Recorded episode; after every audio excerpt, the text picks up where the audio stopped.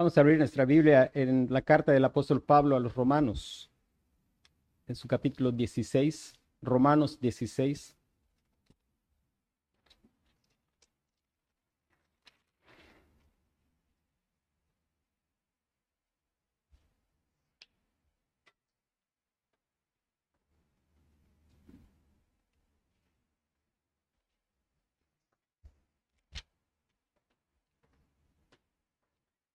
Dice la palabra de Dios, os recomiendo además a nuestra hermana Febe, la cual es diaconisa de la iglesia en Sencrea, que la recibáis en el Señor, como es digno de los santos, y que la ayudéis en cualquier cosa que en que necesite de vosotros, porque ella ha ayudado a muchos y a mí mismo. Saludad a Priscila y a Aquila, mis colaboradores en Cristo Jesús, que expusieron su vida por mí, a los cuales no solo yo doy gracias, sino también todas las iglesias de los gentiles. Saludad también a la iglesia de su casa. Saludad a Epeneto, amado mío, que es el primer fruto de Acaya para Cristo. Saludad a María, la cual ha trabajado mucho entre vosotros Saludad a Andrónico y a Junias, mis parientes y mis compañeros de prisiones, los cuales son muy estimados entre los apóstoles y que también fueron antes de mí en Cristo. Saludad a Amplias, amado mío en el Señor. Saludad a Urbano, nuestro colaborador en Cristo Jesús, y a Estaquis, amado mío. Saludad a Ápiles, aprobado en Cristo. Saludad a los de la casa de Aristóbulo. Saludad a Herodión, mi pariente. Saludad a los de la casa de Narciso, los cuales están en el Señor. Saludad a Trifena y a Trifosa, las cuales trabajan en el Señor. Saludad a la amada Pérsida, la cual ha trabajado mucho en el Señor. Saludad a Rufo, escogido en el Señor, y a su madre y mía. Saludad a Síncrito, a Flegonte, a Hermas, a Petrobas, a Hermes y a los hermanos que están con ellos. Saludad a Filólogo, a Julia, a Nereo y a su hermana, a Olimpias y a todos los santos que están con ellos. Saludaos los unos a los otros con ósculo santo. Os saludan todas las iglesias de Cristo. Mas os ruego, hermanos, que os fijéis en los que causan divisiones y tropiezos en contra de la doctrina que vosotros habéis aprendido, y que os apartéis de ellos, porque tales personas no sirven a nuestro Señor Jesucristo, sino a sus propios vientres, y con suaves palabras y lisonjas engañan los corazones de los ingenuos porque vuestra obediencia ha venido a ser notoria a todos, así que me gozo de vosotros, pero quiero que seáis sabios para el bien e ingenuos para el mal. Y el Dios de paz aplastará en breve a Satanás bajo vuestros pies. La gracia de nuestro Señor Jesucristo sea con vosotros. Os saluda Timoteo, mi colaborador, y Lucio, Jasón y Sosípater, mis parientes, yo tercio que escribí la epístola, os saludo en el Señor. Os saluda Gallo, hospedador mío, y de toda la iglesia. Os saluda Erasto, tesorero de la ciudad, y el hermano cuarto. La gracia de nuestro Señor Jesucristo sea con todos vosotros. Amén. El que puede confirmaros según mi evangelio y la predicación de Jesucristo, según la revelación del misterio que se ha mantenido oculto desde tiempos eternos, pero que ha sido manifestado ahora y que por las escrituras de los profetas, según el mandamiento del Dios eterno, se ha dado a conocer a todas las gentes para que obedezcan a la fe, al único y sabio Dios sea gloria mediante Jesucristo para siempre. Amén. Llevamos ya algún tiempo estudiando la carta del apóstol Pablo a los romanos. Estamos empezando con ya el capítulo final de esta epístola. Esta carta es la exposición más extensa y más clara y más detallada del Evangelio de la justificación por la fe sola en el Señor Jesucristo. Y llegando al final leemos el capítulo 16 y quizá si lo leemos a la ligera, intenté hacer énfasis en algunas expresiones, porque pudiéramos pensar que se trata simplemente de una lista de nombres. Podemos pensar que se trata simplemente de algunos nombres, saludos y recados finales. Sin embargo, hay mucho que nosotros podemos aprender. Recuerde que toda la escritura es inspirada por Dios y es útil para enseñar, para redarguir, para corregir, para instruir en justicia. Y este, esta parte del capítulo 16 no es la excepción. También está allí y fue inspirada por el Espíritu Santo. No es simplemente saludos, no es que ya no hay nada que sea esencial para nuestra instrucción. Hay mucho que es esencial para nuestra instrucción. Y estaba pensando en que este pasaje nos describe de manera muy gráfica lo que es ser un cristiano. Y nuestro tema es, ¿qué es ser un cristiano? ¿Qué es ser un cristiano? Una de las frases repetidas en muchas ocasiones es en el Señor o en Cristo. Dice, por ejemplo, el versículo 2, dice, hablando de fe y lo que Pablo estaba pidiendo, dice que la recibáis en el Señor.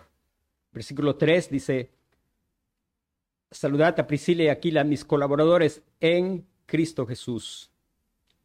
Finalizando el versículo 7, dice que también fueron antes de mí en Cristo. El fin del versículo 8, en el Señor. Versículo 9, hablando de Urbano, nuestros colaboradores en Cristo. Versículo 10, hablando de Apeles, dice, aprobado en Cristo. El fin del versículo 11, hablando de una iglesia que estaba en casa de Narciso, dice, en el Señor. Versículo 12, dice, saludad a Trifene y a Trifosa, las cuales trabajan en el Señor. Después, hablando de la amada Pérsida, dice, la cual ha trabajado mucho en el Señor. Saludad a Rufo, escogido en el Señor. Y podríamos nosotros ver que es una frase que no debemos pasar por alto dado la cantidad de repeticiones que tiene el apóstol Pablo allí, debe captar totalmente nuestra atención. En la totalidad de las cartas escritas por el apóstol Pablo, sabemos que esta es una de sus frases favoritas porque se menciona en todas sus cartas al menos 164 veces. Y cuando pensamos en lo que significa ser un cristiano, hay gente que alguna vez se le ha dicho, tú eres cristiano, y hay gente que dice, pues pues no soy animal, pensando que ser cristiano es un sinónimo de ser, de ser humano. Algunos creen que son cristianos porque se les puso un nombre cuando recibieron el bautizo, según la tradición de la Iglesia católico romana. Sin embargo, bíblicamente, ¿qué es lo que es ser un cristiano? ¿Qué es lo que hace a alguien ser un cristiano? hermanos, ser un cristiano no es simplemente adherirse a alguna iglesia de alguna denominación ni asistir constantemente a ella. Ser un cristiano no significa necesariamente pues pasar por las aguas del bautismo. Ser un cristiano esencialmente es estar en Cristo. Es fundamental estar en Cristo, no es estar en la iglesia. Puedes estar en la iglesia visible. La iglesia del Señor Jesucristo es invisible. Nosotros no sabemos con exactitud quiénes son la verdadera iglesia del Señor Jesucristo. Sabemos por la escritura que en la iglesia siempre va a haber trigo y va a haber cizaña. Sabemos que al final el Señor va a separar a los cabritos de las ovejas. Alguien dijo que el hecho de que alguien duerma en una cochera no significa que va a amanecer siendo auto. O si pasa 30 años en la cochera, eso no lo va a convertir en, en un auto. Si usted se pasa toda su vida en la iglesia, o con membresía de alguna iglesia. Eso no lo va a hacer un cristiano, por muy cristiana que la iglesia sea.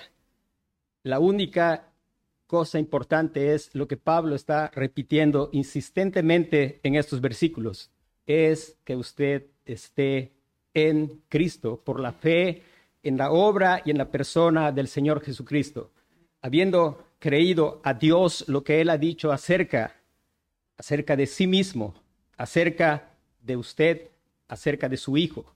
Es haber creído que por la fe en el Señor Jesucristo y estar unido a Él, estar en Cristo es de vital importancia. Ah, no es si usted tiene un nombre cristiano que usted es cristiano. No es si usted hace ciertas cosas que puede practicar que están bien que las practique, pero eso jamás le va a hacer un cristiano. A los discípulos se les llamó por primera vez cristiano en Antioquía de Siria. Antes se les llamaba discípulos y se les llamó hasta cierto punto de una manera despectiva porque pues eran pequeños Cristos o parecidos a Cristo. Sin embargo, es, es un honor que seamos cristianos y comparados con el Señor Jesucristo. Si estamos en Cristo, el Señor ha empezado una obra y esa obra es de conformarnos a la imagen de su Hijo. Y es bien importante el saber que todo lo que un creyente tiene, lo tiene solamente por su posición en el Señor Jesucristo. Nosotros podemos ir a la carta del apóstol Pablo a los Efesios.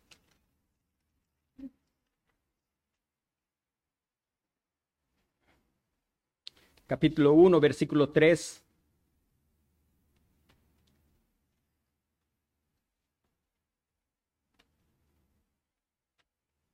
Dice, bendito sea el Dios y Padre de nuestro Señor Jesucristo, que nos bendijo con toda bendición espiritual en los lugares celestiales en Cristo. Toda bendición espiritual en los lugares celestiales en Cristo. Hermanos, Pablo está cerrando esta epístola después de hablar de la justificación por la fe sola, para hacernos reflexionar y pensar, ¿en verdad has sido justificado por la fe sola en el Señor Jesucristo y en verdad estás en Cristo? O sea, no es la cuestión si tienes 30 o 40 o 50 o 60 años en la iglesia y escuchando buenas predicaciones, sino la pregunta es, ¿estás en Cristo? Todo beneficio espiritual es únicamente por estar en Cristo, no por quiénes son tus padres, no porque desde cuándo te llevaron a la iglesia, sino estás en Cristo. Toda bendición espiritual en los lugares celestiales es en Cristo, dice, según nos escogió en Él antes de la fundación del mundo, para que fuésemos santos y sin mancha delante de Él, en amor, habiéndonos predestinado para ser adoptados hijos suyos por medio de Jesucristo, por medio de Jesucristo. Todo es en Cristo. Dice, según el puro afecto de su voluntad, para la alabanza de la gloria de su gracia, con la cual nos hizo aceptos en quién? En Cristo. Él es el amado, con la cual nos hizo aceptos en el amado, en quien tenemos redención. Estás en Cristo. Si no estás en Cristo, no hay redención. No importa cuán respetable te conduzcas, no importa que nunca falles a los cultos, no importa cuán puntual seas, no importa tu ofrendar, nada importa. Lo que importa es estar en Cristo.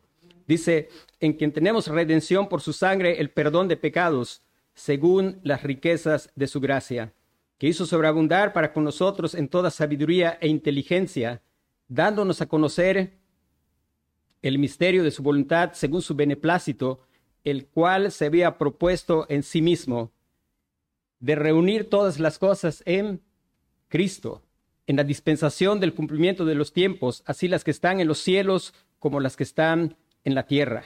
Versículo 11, en él asimismo tuvimos herencia. ¿En quién? ¿Quién es él? En Cristo. En Cristo está la redención, en Cristo está toda bendición espiritual, en Cristo está la herencia. Dice, habiendo sido predestinados conforme al propósito del que hace todas las cosas, según el designio de su voluntad, a fin de que seamos para alabanza de su gloria, nosotros los que primeramente esperábamos en Cristo. Estás en Cristo. El apóstol Pablo dice de modo que si alguno está en Cristo, nueva criatura es, las cosas viejas pasaron y aquí todas son hechas nuevas.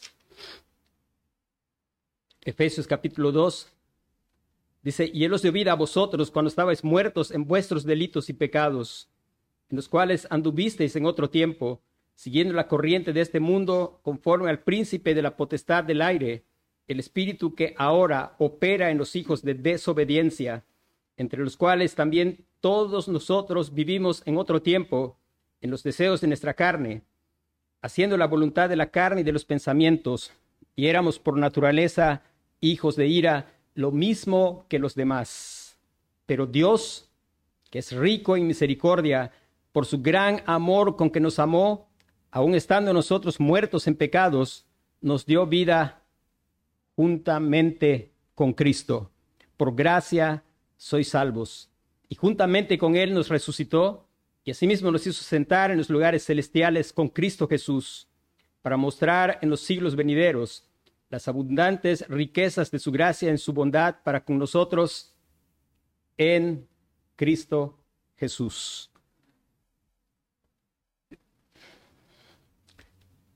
La insistencia es, estás en Cristo. Hermanos, que ninguno de nosotros esté contento por venir a Iglesia Bautista Emanuel. No nos conformemos con eso. Que nadie de nosotros esté contento porque invierte una hora cada domingo escuchando predicaciones o porque escuchas entre semana predicaciones. Estás en Cristo. La pregunta importante es, no es cuánto estás escuchando de predicadores. ¿Has oído la voz del buen pastor? Tú escuchas su voz y le sigues. Estar en Cristo significa que tienes oídos espirituales para oír la voz del buen pastor. El Señor dice, mis ovejas oyen mi voz y yo las conozco y me siguen y yo les doy vida eterna. No estemos contentos con simplemente las cosas que nosotros podemos hacer. Clamemos al Señor por un milagro. Estar en Cristo es obra del Espíritu Santo. Eso no es algo que tú puedes hacer. Estar en Cristo no tiene nada que ver con después de una predicación levantar tu mano, repetir una oración y pasar al frente. Eso puedes hacerlo, perfectamente cualquiera de nosotros puede hacer eso, pero eso no significa ser un cristiano, ni significa estar en Cristo. Estar en Cristo significa que el Espíritu obra en tu corazón por la palabra de verdad. El Espíritu te da vida y te da el don de la fe para creer al Señor. Y vienes al Señor como un mendigo. Y entonces Él arranca de ti un corazón de piedra y te da un corazón de carne. Y eres entonces una nueva criatura de modo que si alguno está en Cristo, nueva criatura es. Las cosas viejas pasaron y aquí todas son hechas nuevas. Antes, en el capítulo 6, el apóstol Pablo ha escrito,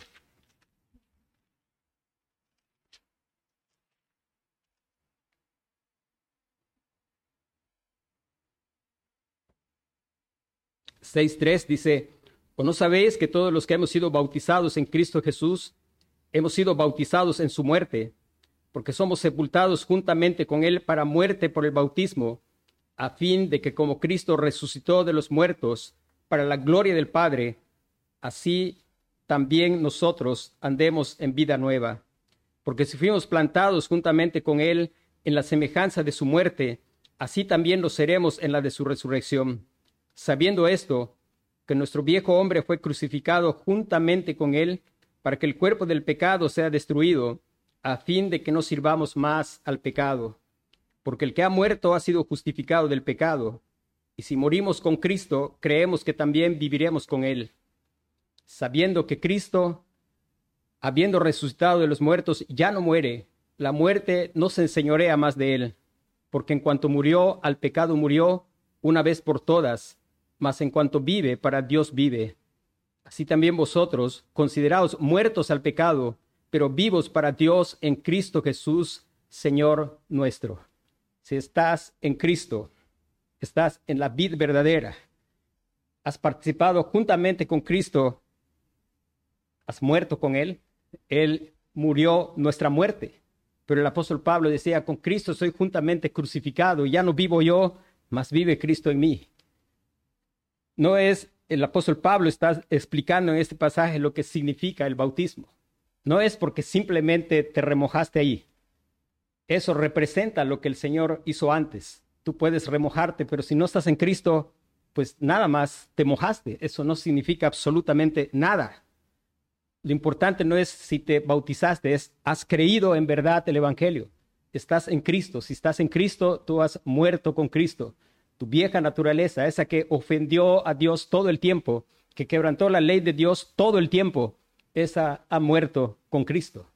Pero cuando Cristo resucitó, aquellos que están por causa de nuestra unión con Cristo, hemos sido resucitados juntamente con Él para vida, para andar en novedad de vida. Hermano, eso es lo que significa ser un cristiano. Es de vital y de fundamental importancia. Eso es lo que sostiene la vida de los cristianos, el estar en Cristo. Y es muy importante en reflexionar y pensar en la realidad de que efectivamente estás en Cristo. El hecho de que una vez venimos al Señor Jesucristo es que seguimos viniendo al Señor Jesucristo. Que Dios nos guarde de pensar en cosas y regocijarnos en cosas pasadas y poner nuestra esperanza en cosas que quizá hicimos en el pasado. Que nuestra esperanza sea en un venir constantemente al Señor Jesucristo. Que nuestra preocupación verdadera sea el estar ciertos. El apóstol Pablo exhortaba y decía, examinaos si estáis en la fe. Y poder estar examinándonos y, y mirar Vamos a seguir mirando algunas cosas en el pasaje de Romanos 16, pero esta es fundamental. Sin esto, nada de lo demás puede ser. Absolutamente nada. Uno puede llegar a imitar ciertas cosas, uno puede llegar a impresionar a personas, puede ser admirado de personas, pero no nos engañemos. La mirada que importa no es de las personas. El Señor Jesucristo sigue caminando en medio de los siete candeleros de oro y sus ojos son como llama de fuego. Él mira no lo que está delante de sus ojos, Él mira el corazón. Él conoce, Él dice, yo conozco tus obras. Él, nuestra conclusión debe ser la del salmista, tú me has examinado y conocido. Tú has conocido desde lejos mis pensamientos. Él nos conoce a profundidad y la mirada que es importante es la mirada del Señor.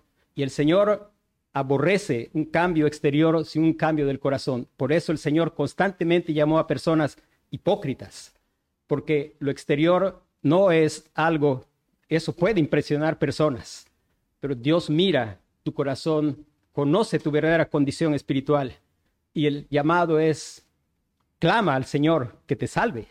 No te contentes con simplemente lo que puedes hacer. Clama al Señor. Alguien dijo que nuestro problema es que nosotros nos satisfacemos con poco, que no estemos contentos con poco, sino con verdaderamente llegar a tener el testimonio interno del Espíritu Santo de que somos hijos de Dios y si hijos, también herederos. Dice, otra de las cosas que nosotros podemos mirar en este pasaje es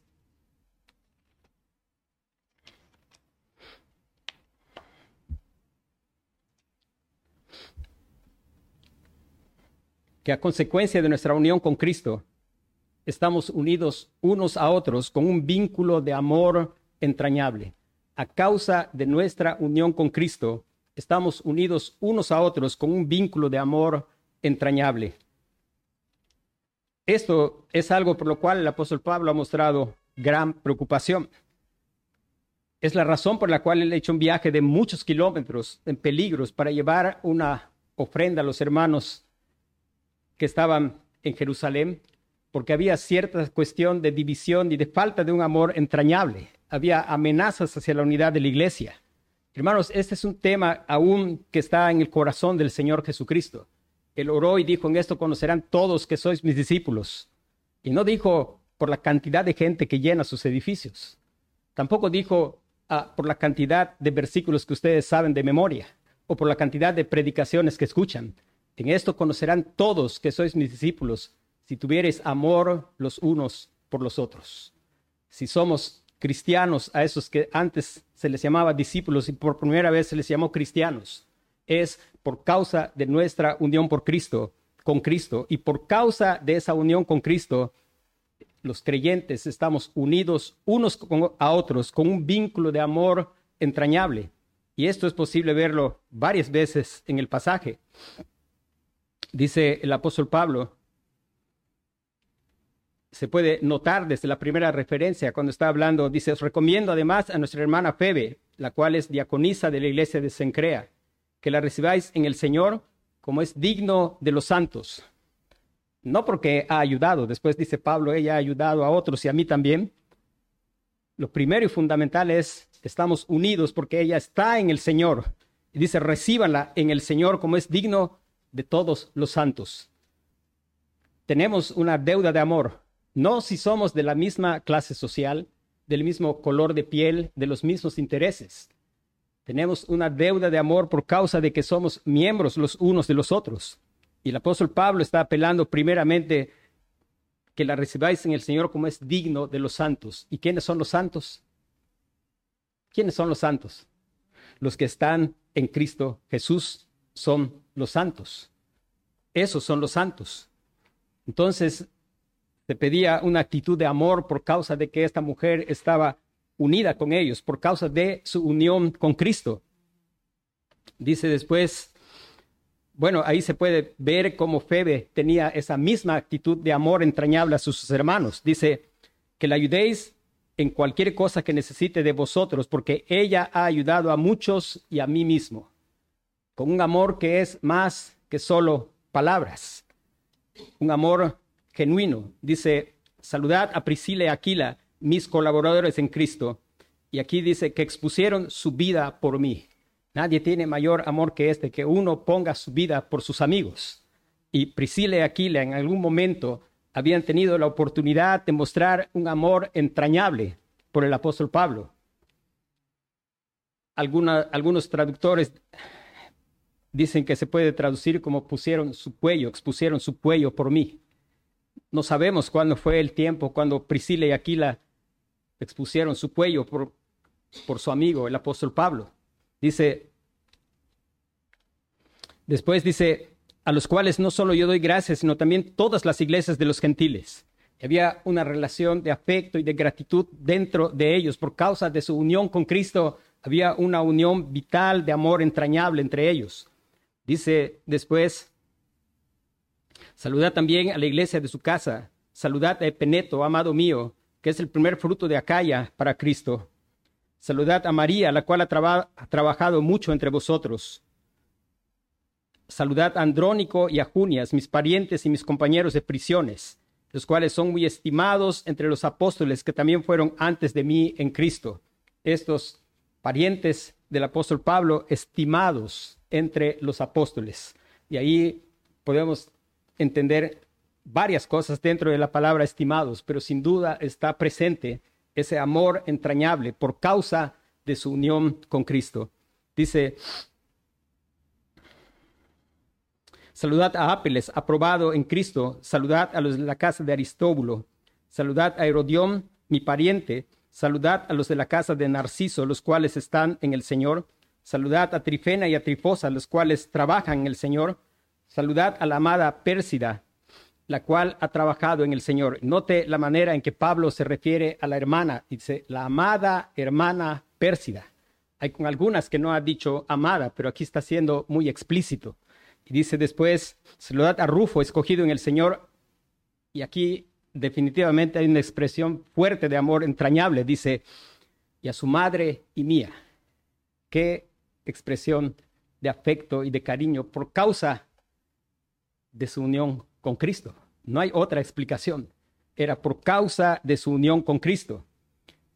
Dice, saludad a Síncrito, a Flegontes, a Hermas, a Petrobas, a Hermes y a los hermanos que están con ellos. Saludad a Filólogo, a Julia, a Nereo, a su hermana, a Olimpas y a todos los santos que están con ellos. Y después el apóstol Pablo dice, saludaos los unos a los otros con ósculo santo. Os saludan todas las iglesias y se les manda a expresar el amor, no simplemente de palabras, aún con expresiones genuinas de un amor auténtico, entrañable, con un beso santo. El apóstol Pablo está mostrando algunas cosas que, que son consecuencia de estar en el Señor Jesucristo. Eso no es algo que se produce natural en nosotros. Eso es algo que se produce por causa de estar en la vid verdadera, por causa de nuestra unión con Cristo. Es la vida de Cristo que fluye a través de nosotros. Por eso insistía en estar en Cristo. No intente usted producir esto en sí porque usted se va a frustrar. porque eso no es natural en usted ni es natural en mí. Lo natural en nosotros es justamente todo lo contrario. Lo, lo, natural en nosotros es buscar cada uno por lo suyo propio y no por los de los demás. Pero el Evangelio nos hace poder ver por lo de los demás. Es el Evangelio que nos hace tener a los demás y estimarlos como mayores a nosotros mismos. Lo natural en nosotros es estimarme yo mucho mejor y, y más grande que todos los demás. Solamente y únicamente la unión con Cristo puede hacer que nosotros podamos expresar ese amor entrañable, que se expresa en gratitud. Pablo está varias veces de parte de Pablo, se habla de gratitud. Dice, cuando hablaba ahí de Priscila y Aquila, dice, mis colaboradores en Cristo Jesús que expusieron sus vidas por mí, a los cuales no solo yo doy gracias, sino también todas las iglesias de los gentiles. Algunas veces podemos pensar cosas como, bueno, la causa primaria de todas las cosas es Dios. Así que aunque el hermano me hizo bien, yo le doy gracias a Dios. Eso puede sonar quizá muy espiritual, pero es poco bíblico. El apóstol Pablo está modelando el ejemplo de sí, le doy gracias a Dios, pero le doy gracias también al hermano, de ser agradecidos y mostrar el amor entrañable siendo agradecidos. A Priscila y Aquila se les menciona seis veces en el Nuevo Testamento. Y están a veces en Éfeso, a veces en Roma, en diferentes lugares. Y una de las cosas que nosotros podemos notar es que siempre hay una iglesia en su casa. Y los hermanos eran agradecidos para con ellos por causa de lo que Dios había obrado a través de ellos. Y sí, tenemos que agradecer a Dios como la causa primaria de todas las cosas sin embargo, ser agradecidos con nuestros hermanos. Otra de las cosas que nosotros podemos notar aquí es, por causa de nuestra unión con Cristo, hermanos, nosotros hemos sido puestos en un cuerpo donde somos miembros los unos de los otros. Y hay una relación afectuosa de amor, pero no sé si usted notó, pero el apóstol Pablo menciona por lo menos, por lo menos cuatro iglesias en este pasaje en el versículo 4 dice, bueno, ahí menciona muchas más de cuatro solo en esa expresión. Dice, todas las iglesias de los gentiles. Y pudiéramos pensar la iglesia de los filipenses, uh, que estaba en Filipos, en Tesalónica había una iglesia. Podemos pensar en la iglesia de Éfeso, en la iglesia de Corinto, en Acaya, y había varios de esos nombres que se mencionan en la Biblia, eran regiones donde había más de una iglesia. Y ahí está mencionando a varias iglesias, dice, las iglesias de los gentiles. Después dice en el versículo 5, saludad también a la iglesia de su casa. Saludad a Epeneto, amado mío, que es el primer fruto de Acaya para Cristo. Saludad también a la iglesia de su casa. Ahí está mencionando a la iglesia de la casa de Priscila y Aquila.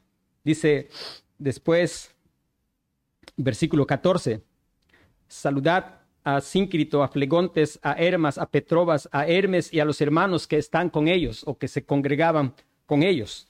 Y ella está haciendo mención de otra iglesia. Dice, saludaos los unos a los otros con ósculo santo, o saludan todas las iglesias de Cristo.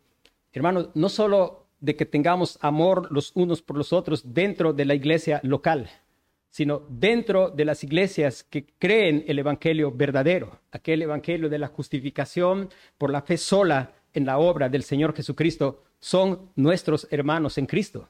Y somos llamados a amarles también, estamos unidos a ellos con un amor entrañable, donde Cristo es la cabeza y nosotros somos el cuerpo, donde Él es la vid y nosotros somos los pámpanos.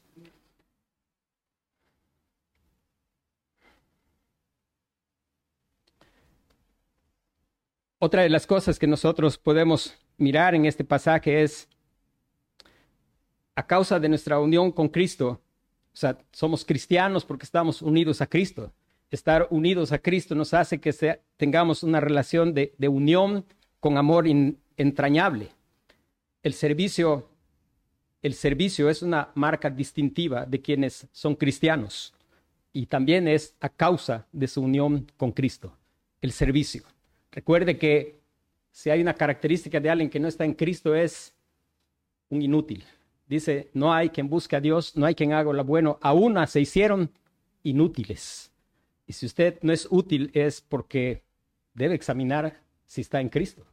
Porque el que está en Cristo es útil, es útil. Si estamos unidos a Cristo, ¿quién es Cristo? Cristo es el siervo del Señor.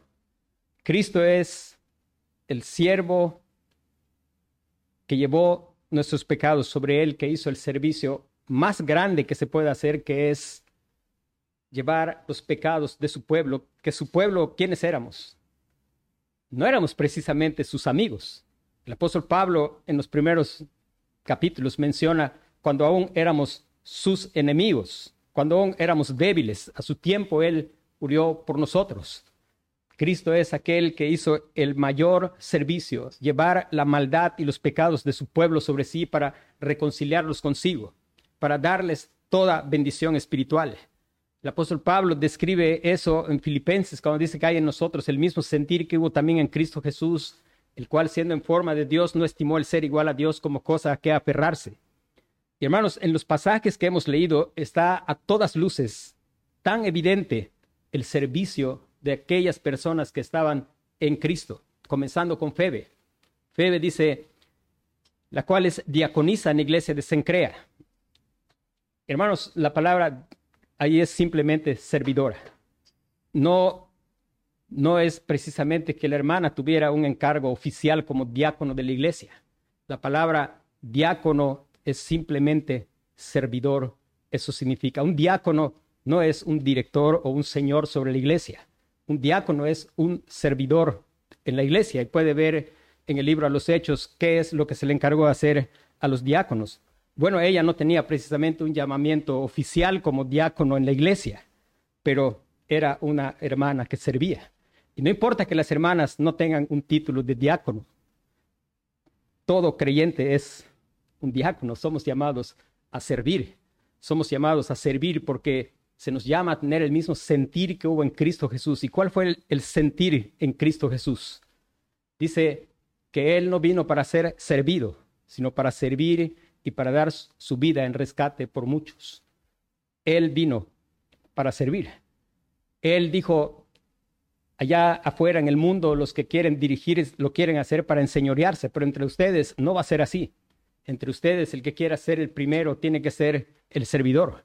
Y el Señor Jesucristo ahí en el aposento alto puede recordar usted bien lo que él hizo. Todos sentían su pie sucio y Quizás estaban preguntando a qué hora se le ocurre a Pedro que nos tiene que lavar el pie y a Pedro no se le ocurrió. Y quizás estaban pensando, bueno, a ver a qué hora Juan. Y todos con la suciedad y la incomodidad de sus pies, hasta que el Señor Jesús se levantó y él empezó a lavar los pies de sus discípulos. Y entonces Pedro dijo, a mí no me vas a lavar los pies jamás. Servicio, pede, diaconiza, y lo que dice el pasaje después en el versículo 2 dice, ahí está su servicio porque ha ayudado a muchos y a mí mismo. Es probable que esta mujer era una mujer de una buena posición social y económica, porque la palabra ayudado es como, se puede traducir como una patrocinadora. Bueno, con lo que Dios le había dado, ella había servido a sus hermanos, había servido a la iglesia, había servido al Señor. Priscila y Aquila, pues eran colaboradores de Pablo y para colaborar había que servir. No se puede servir sin colaborar. Sus colaboradores en Cristo. Y si usted estudia el Nuevo Testamento se va a dar cuenta de que ellos pues estaban constantemente sirviendo a la obra del Señor. Incluso en su servicio expusieron su propia vida en favor de Pablo. Era su servicio lo que movió a gratitud a las iglesias de los gentiles. Versículo 6, saludad a María, la cual ha trabajado mucho entre vosotros. Eso que está traducido ahí como mucho entre vosotros puede ser traducido como se traduce en, la, en el Apocalipsis, cuando dice a la iglesia de Éfeso, yo conozco tu arduo trabajo, tu arduo trabajo. Dice, saludad a María, la cual ha trabajado mucho entre vosotros Saludad a Andrónico y a Junia, mis parientes y mis compañeros de prisiones. Cuando Pablo se refiere a parientes, no necesariamente está diciendo que eran sus primos o sus hermanos. Es muy probable que se esté identificando con ellos porque ellos eran judíos. Una de las cosas que solía suceder, hermanos, es que cuando algunos hermanos estaban en prisión, había otros hermanos que se arriesgaban a ir a visitarlos y se arriesgaban a llevarles de comer y de beber. Y es muy probable que por hacer eso para con Pablo, estos hermanos terminaron en la prisión con él. Servicio. El servicio por causa de su unión con Cristo. Si usted sabe que lo van a agarrar y lo van a encerrar junto con el que está allá adentro, porque le van a identificar, algo natural de nosotros es, pues yo no me meto en problemas. Pues pobrecito el hermano, pues oraremos por él, pero, pero ¿qué es lo que hacía que estos hermanos hicieran lo que hacían? Su unión con Cristo. Su unión con Cristo y recordando que todo lo que se hace por un creyente, hasta un vaso de agua en nombre de Cristo será tomado en cuenta. Recuerde el Señor Jesús cuando dice, por cuanto lo hiciste, dice, cuando te vimos hambriento o en la cárcel o desnudo y te dimos de comer y de beber. Él dice, por cuanto lo hiciste a uno de estos mis hermanos más pequeños, a mí me lo hiciste. Y no es por sus obras, sino por causa de la vida en Cristo que ellos identificaban. El amor entrañable los movía y no había algo que pudiera detenerlos por causa de su unión con Cristo. No es algo artificial, es la vida de Cristo en aquel que está en Cristo. Hermanos, dice después,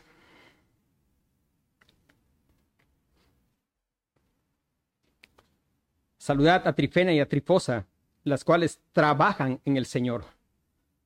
Dice, saludad a la hermana Pérsida, la cual ha trabajado mucho en el Señor.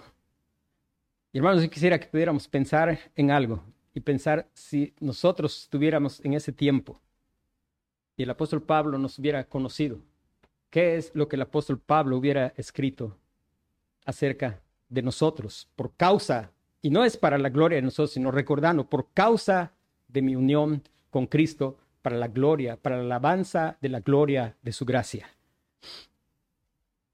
Una de las cosas interesantes en esto es cuándo había estado el apóstol Pablo en la iglesia de Roma.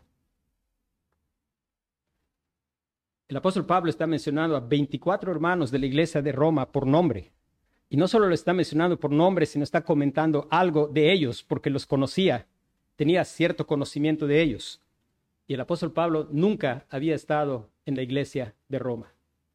La pregunta es, ¿cuántos nombres de los hermanos de esta iglesia usted sabe y sabe algo de ellos? Si nos congregamos cada ocho días. El apóstol Pablo nunca había estado, pero hay algo que por causa de su unión con Cristo había un interés que lo movía hacia la gente, a un amor genuino hacia los hermanos, a interesarse por los hermanos, a saber probablemente porque él viajaba y los hermanos viajaban y se encontraban en algunos lugares y el tema de la plática era saber acerca de los hermanos, de qué es lo que ahora está María haciendo en Cristo, qué es lo que está haciendo la amada Pérsida. Hermanos, no se nos dice exactamente qué es lo que había estado haciendo cada uno, pero nosotros sabemos. El apóstol Pablo en esta misma carta al principio habla de la fe de los hermanos que se divulgaba ya por todo el mundo. Y en la carta a los colosenses habla también de que ellos habían esparcido el Evangelio al mundo conocido de su tiempo. Y él tenía el desafío de llegar a España, que era el extremo. Hermanos, no pensemos que todo eso, si bien leemos y leemos cómo Dios usó al apóstol Pablo, pero Dios no estaba utilizando solamente al apóstol Pablo. Era el cuerpo de Cristo funcionando la obra de Dios no es la obra de un solo hombre, es la obra del cuerpo de Cristo funcionando, porque Dios repartió dones a su pueblo. Hermanos, no es la falta de dones lo que nos lleva a no servir. Primero que tenemos que examinar es, ¿estamos en Cristo? Y en segundo, si estamos en Cristo, el orgullo puede ser algo que nos tiene estáticos, porque quizá venimos a la iglesia pensando, ¿qué es lo que la iglesia va a hacer por mí? en lugar de pensar qué es lo que yo puedo hacer por mis hermanos en Cristo. Pablo, lo que Dios hizo en Pablo lo puede hacer en nosotros. Hermanos, clamar al Señor, examinar nuestra relación con el Señor, si estamos unidos al Señor Jesucristo y el interés por los hermanos, porque esto es, los verdaderos creyentes son una familia en Cristo. Y si alguien no se siente familia en Cristo, pues examínate, porque es probable que si no te sientes familia en Cristo, pues no eres de Cristo.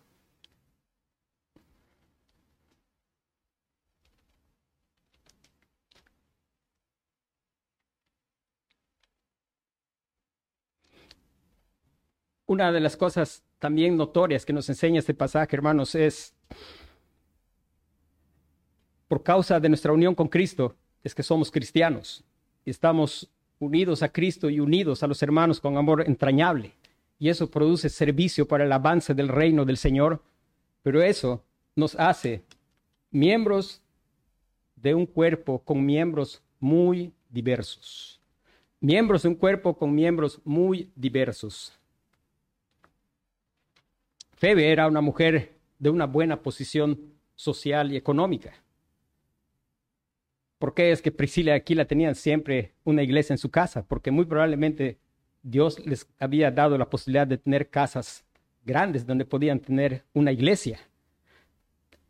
Sin embargo, vamos a ver que Febe es, es de Sencrea, de una ciudad pagana de, de Corinto, que muy probablemente ella fue la portadora de la carta. Vamos a ver que se menciona por lo menos una, dos, tres, cuatro, cinco, seis, siete, ocho hermanas. Hermanas que, aunque no hay propiamente un ministerio oficial, sirven. Y es así. Siempre las hermanas pueden servir en la iglesia, enseñando a los niños.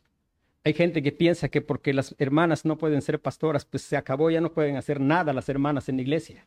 Bueno, las hermanas no pueden ser pastoras porque la escritura lo establece y esa es la palabra de Dios. Y lo que tiene que hacer la iglesia de Cristo y los que están en Cristo es obedecer al Señor. Sin embargo, eso no quiere decir que las hermanas no tienen ministerio en la iglesia.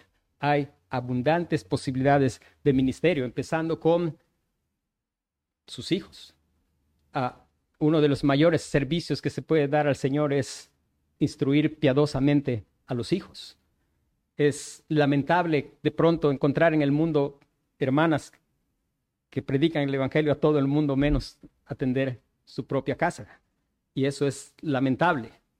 Ahora, cuando pensamos, hay mencionadas mujeres, hermanas. Febe es, es gentil. Priscila y Aquila y a los que Pablo les dice parientes son judíos. Y vamos a ver gente con posiciones importantes. Por ejemplo, se menciona uno allí que es tesorero de la ciudad, un hombre pues con cierta preeminencia. Por cartas de la época también podemos saber que nombres como Urbano, nombres como filólogo, como Nereo, Flegontes, son nombres que comúnmente se le ponía a los esclavos. Y una de las cosas que podemos mirar aquí, hermanos, un cuerpo diverso es la iglesia del Señor Jesucristo. Es triste que de pronto ha habido movimientos en otras épocas que pretenden hacer iglesias, por ejemplo, todos del mismo color, o todos de la misma nacionalidad, o todos del mismo nivel, una iglesia para universitarios. Hermanos, esos, cuando la gente se une por intereses comunes, esos se llaman clubes. Iglesias solo las hace el Señor Jesucristo. Iglesias solo existe por causa de nuestra unión con Cristo. Hermanos, hay amor, no importa que el hermano no habla bien español, lo amo porque es mi hermano en el Señor Jesucristo. No importa si mi hermano solamente puede hablar maya, yo estoy contento, él es mi hermano. No importa si mi hermano tiene título universitario, lo amo, él es mi hermano. No importa si mi hermano ni siquiera fue al kinder, igual hay un amor entrañable. No importa si mi hermano pues es el secretario de gobernación de este país, si fuera el caso. Una diversidad dentro del cuerpo de Cristo. Y eso nos debe llevar a reflexionar cómo son nuestras relaciones, con quién me relaciono dentro de la iglesia, solo con aquellos que tengo cosas en común. Hermanos, si solo puedes ver algunas cosas en común, es probable que lo que en verdad debe ser común no lo tienes. Nuestra unión con Cristo. Nuestra unión con Cristo. Estar cerciorándonos de que en verdad hemos sido injertados en la vid verdadera. Cerciorarnos de que en verdad hemos oído al buen pastor y hemos creído al Señor. De que en verdad estamos oyendo su voz y le estamos siguiendo. Hermanos, en esto conocerán todos que sois mis discípulos si tuvieres amor los unos por los otros. Y esto no es palabra de hombre, esto es la palabra del Señor Jesucristo. Es el Señor Jesucristo. Él dijo, primera de Juan capítulo 3,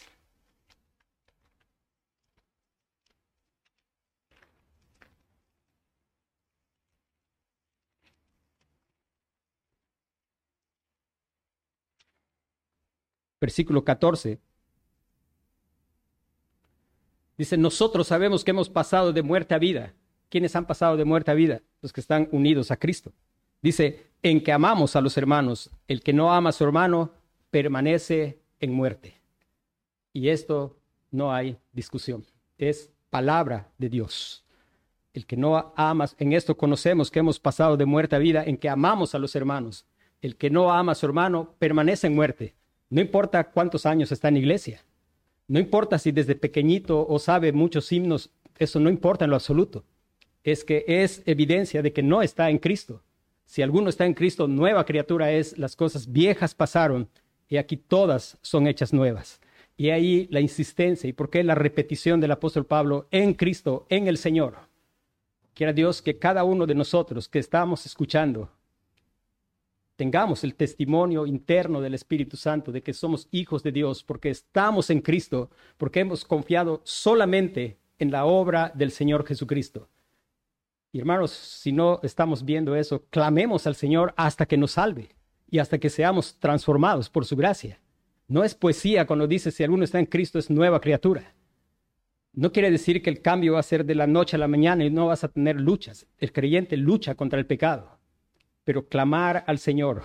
Hemos estudiado el lugar donde está expuesto con mucha claridad el Evangelio, donde sabemos que la, salvación es solo por gracia, es solo por la fe. Justificados pues por la fe tenemos paz para con Dios por medio de nuestro Señor Jesucristo.